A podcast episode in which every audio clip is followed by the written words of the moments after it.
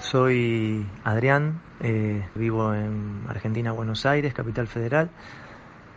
Y bueno, me dedico a ser eh, editor audiovisual. Mi mamá tiene 80 años y bueno, el otro día me encontraba en la situación de tener que debatir con mi hermano, él en su casa, yo en la mía, nuestra madre en la de ella ¿cómo hacemos?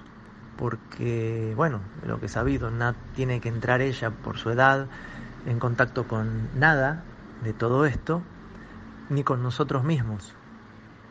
Y las cosas que le llevamos y cómo hacer. Bueno, yo llego a la casa de mi mamá, no, no nos cruzamos, tratamos de no cruzarnos directamente. Abro la puerta, le dejo las cosas adentro, Ayer en la cola del supermercado yo me preguntaba cómo hace una persona mayor que no tiene familia. Bueno, hace así. Una señora en la cola con sombrero, anteojos grandes oscuros y un bidón de 5 litros cortado a tijera como yelmo, al estilo de los caballeros medievales. Yo no sabía si reírme o llorar sinceramente. A ese nivel de paranoia y o necesidad se puede llegar a llegar. Complejo, complejo, triste, complejo, por otro lado puede ser gracioso, pero bueno, es todo un dilema, es todo un dilema. Mi mamá, que tiene 85 años, está en una residencia geriátrica y ella tiene un Alzheimer avanzado. Entonces, hace tres semanas ya, porque antes de la cuarentena nos dijeron que no podíamos verla más, no podíamos verla ni de lejos, porque es muy, muy peligroso el contagio para las personas mayores. Y la verdad que a mí me resulta una situación muy angustiante, porque por más que le dan los cuidados básicos, y mi mamá tiene la suerte de tener una enfermera además, que le paga la prepaga, que está solo para ella durante ocho horas, eh, no le podemos explicar lo que es una pandemia, lo que es el virus, y si bien está bastante perdida, se alegra cuando nos ve, sabe que la vamos a visitar a ella, y entonces no, sé qué pasa por su cabeza, quizás piensa que nos olvidamos, que no vamos más, yo le grabo mensajitos, eh, a veces le grabo videos para que me vea, me dicen las enfermeras que cuando le pasan el video le da besitos al celular, eh, y la verdad que es una situación muy triste. También hay otros, eh, otras personas mayores en la residencia que están lúcidas. Las personas que están lúcidas, por un lado, entienden por qué sus familiares no van, pero también debe ser muy duro para ellas o para ellos no verlos.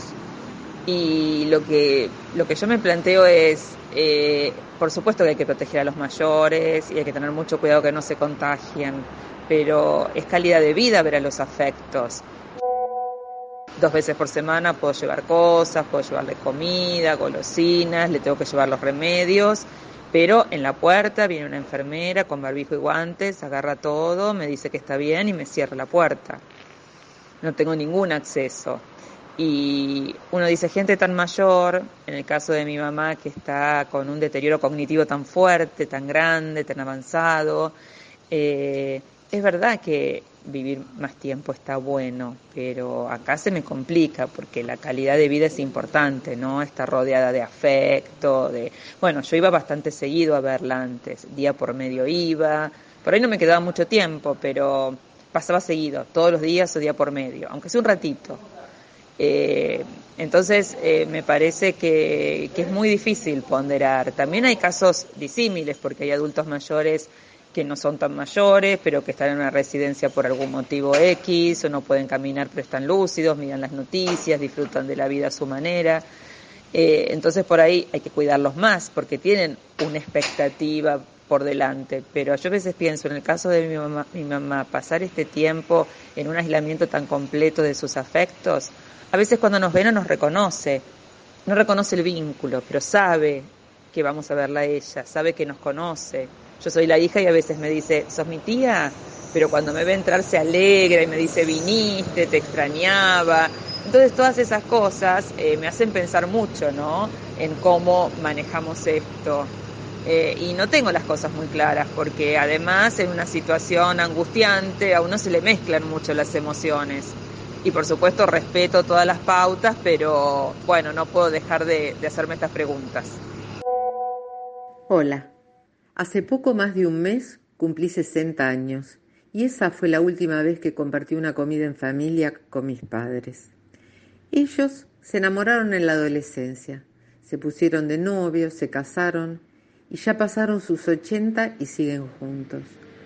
Afortunadamente, salvo los inconvenientes lógicos que puede tener una persona a su edad, en líneas generales están bien y se manejan de forma bastante independiente. Hablamos por teléfono varias veces por día, le soluciono a distancia algunos temas, pero la verdad es que extraño mucho estar con ellos. Hacemos la cuarentena, ellos en su casa y yo con mi marido y mi hija en la nuestra.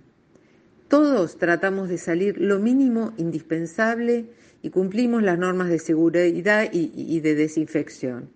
Sabemos que estar en cuarentena es la mejor forma de cuidarnos, pero eso no hace que los extrañe menos.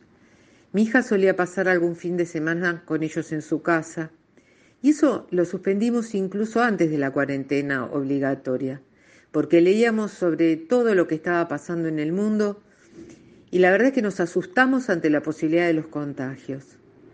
A veces me deprimo, me deprimo mucho, porque pienso que a la edad de mis padres el tiempo para compartir con la familia vale oro.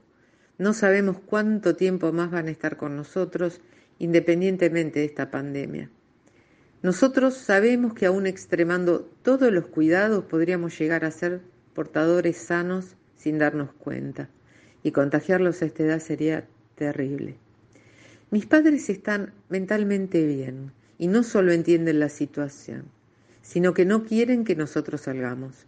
Me repiten que se arreglan, que no me preocupe, porque para ellos lo más importante es que no nos contagiemos nosotros, porque tenemos una hija adolescente y ella nos necesita. Mi papá llegó a decirme que ellos están preparados para morirse, que los que tenemos que cuidarnos somos nosotros. Esas actitudes hacen que se me estruje el corazón. De mi último cumpleaños guardo una selfie muy linda, donde estamos los cinco juntos riéndonos. Y solo pienso cuándo vamos a poder juntarnos y sacarnos otra.